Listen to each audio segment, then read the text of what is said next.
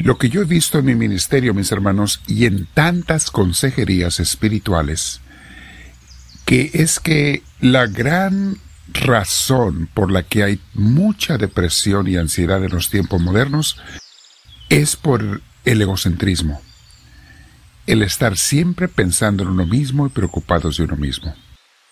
Vamos a meditar en eso el día de hoy, mis hermanos, y te invito a que te sientes en algún lugar con tu espalda recta, tu cuello y tu espalda relajados y deja que Dios te llene con su paz. Invita al Espíritu Santo a que venga a ti.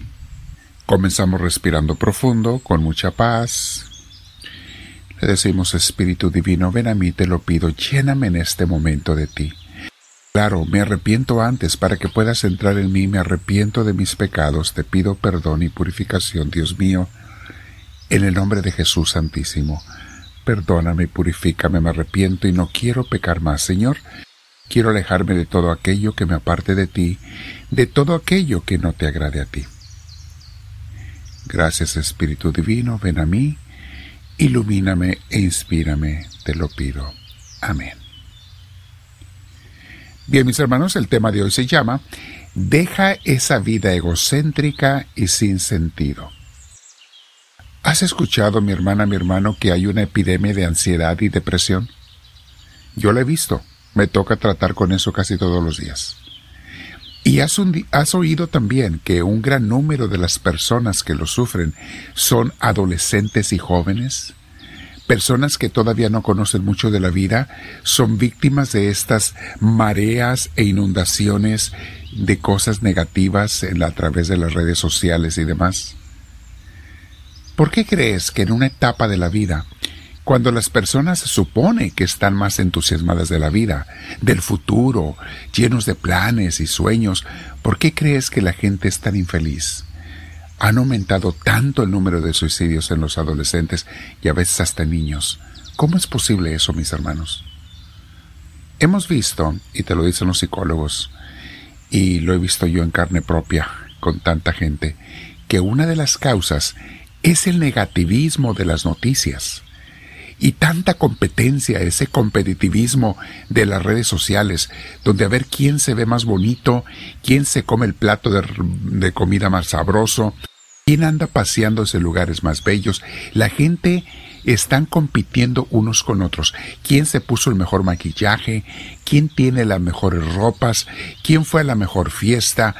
¿Qué es eso, mis hermanos? ¿Qué importa? ¿Qué importa que los demás echen la casa por la ventana? Yo lo que quiero es tener alegría y paz en mi corazón, no hacer esas cosas que hace todo mundo. Y honestamente, para tener alegría y paz en tu corazón, mi hermana, mi hermano, tú no tienes que andar haciendo esas cosas que tanto ves en las redes sociales. Es pura apariencia, pura faramaya, como vamos a ver en la cita bíblica de hoy. Nadie necesita de todas esas cosas, mis hermanos. Para los ministros religiosos, ahí entramos sacerdotes, consejeros espirituales, eh, misioneras, misioneros, eh, todos los que estamos al, al servicio de Dios en una comunidad, en una iglesia. Hay algo muy evidente que estamos viendo. Y lo hemos visto, yo lo he visto toda mi vida. Si no hay Dios en la vida de una persona, mis hermanos, no hay sentido de la vida que valga la pena los planes y proyectos del futuro, sin la compañía, sin la guía, sin la bendición de Dios, en este caso para los cristianos en la persona de Jesús, todos esos planes y proyectos se vuelven pura, vana ilusión que tarde o temprano pierden su atractivo. Y entonces solo queda la depresión y la desilusión. Y veo constantemente a la gente caer en eso, mis hermanos por querer llevar una vida sin Dios. Ahora, no voy a hablar explícitamente de religión, pero es muy importante tener una buena religión, una buena iglesia, no nada más una buena religión. Dentro de la misma religión, mis hermanos, no todas las iglesias son buenas. Por ejemplo, en nuestra iglesia católica, no todas las parroquias son buenas. ¿Qué hace la diferencia? Dos cosas. Número uno, el sacerdote o sacerdotes que estén allí, que trabajan o no trabajan con el corazón, así desde el corazón, con la gente. Y número dos, la gente que tienes allí en esa área, en esa comunidad. Eso hace que algunas iglesias y comunidades sean mejores que otras. Muchas comunidades como las nuestras de misioneros del amor de Dios se juntan en casas y allí reciben el alimento puro espiritual. Llevamos la espiritualidad carmelita y queremos que la gente aprenda y conozca cómo enamorarse de Dios, vivir en una unión plena de Dios y ser discípulos de Cristo. Mis hermanos, sin Dios la vida es puro vacío. Tarde o temprano lo vas a sentir. Tarde o temprano te vas a dar cuenta. El egocentrismo, mi hermana, mi hermano, te aparta de Dios. Y los que hemos caído en eso en alguna vez, nos hemos apartado de Dios y vemos qué vacía es la vida sin Dios. Sin los valores morales cristianos, mis hermanos, también, muy importante. Sin los valores morales cristianos, no hay normas de conducta o unión entre los humanos. No hay orden, no hay paz, todo se vuelve egoísmo y vanidad. Sin el amor divino, mis hermanos, esta vida es pura vacidad. Y ve qué hermoso dice el libro del Eclesiastés, también conocido como Coelet, en el Antiguo Testamento. Dice, en el capítulo 1 así comienza, palabras de Coelet, hijo de David, rey de Jerusalén. Vanidad de vanidades, dice Coelet. Vanidad de vanidades, todo es vanidad. O sea, mis hermanos, hay tanta falsedad en la vida, en lo que la gente hace.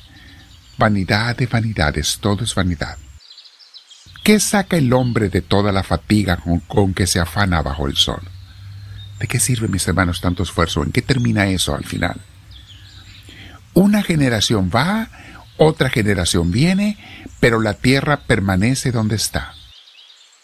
Sale el sol, se pone el sol, corre hacia su lugar y de allí vuelve a salir.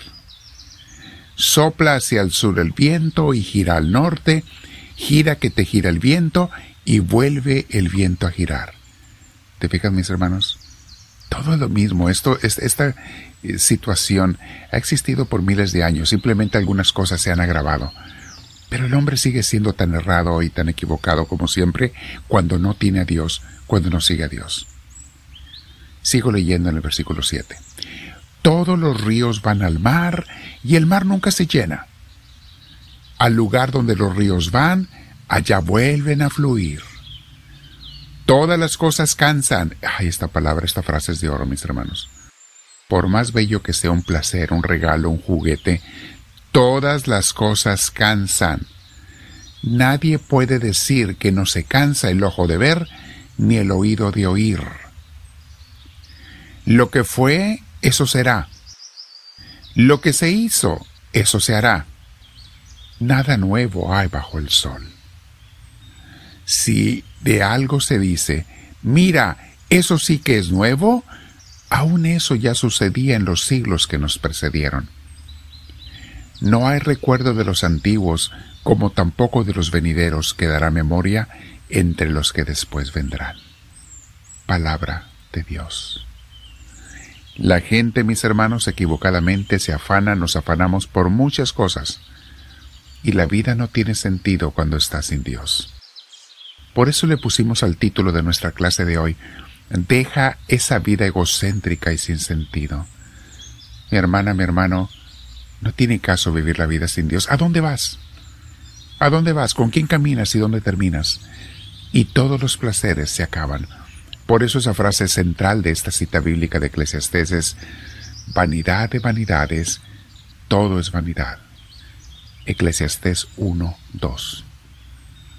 O sea, puras cosas necias. Pero el que tiene a Dios, nada le faltará. Dios le da el sentido a tu vida, le da la alegría, la paz, el gozo. Quédate platicando con Dios, mi hermana mi hermano, por lo menos unos 15 o 20 minutos dile en tu corazón, háblame Señor, que tu siervo te escucha.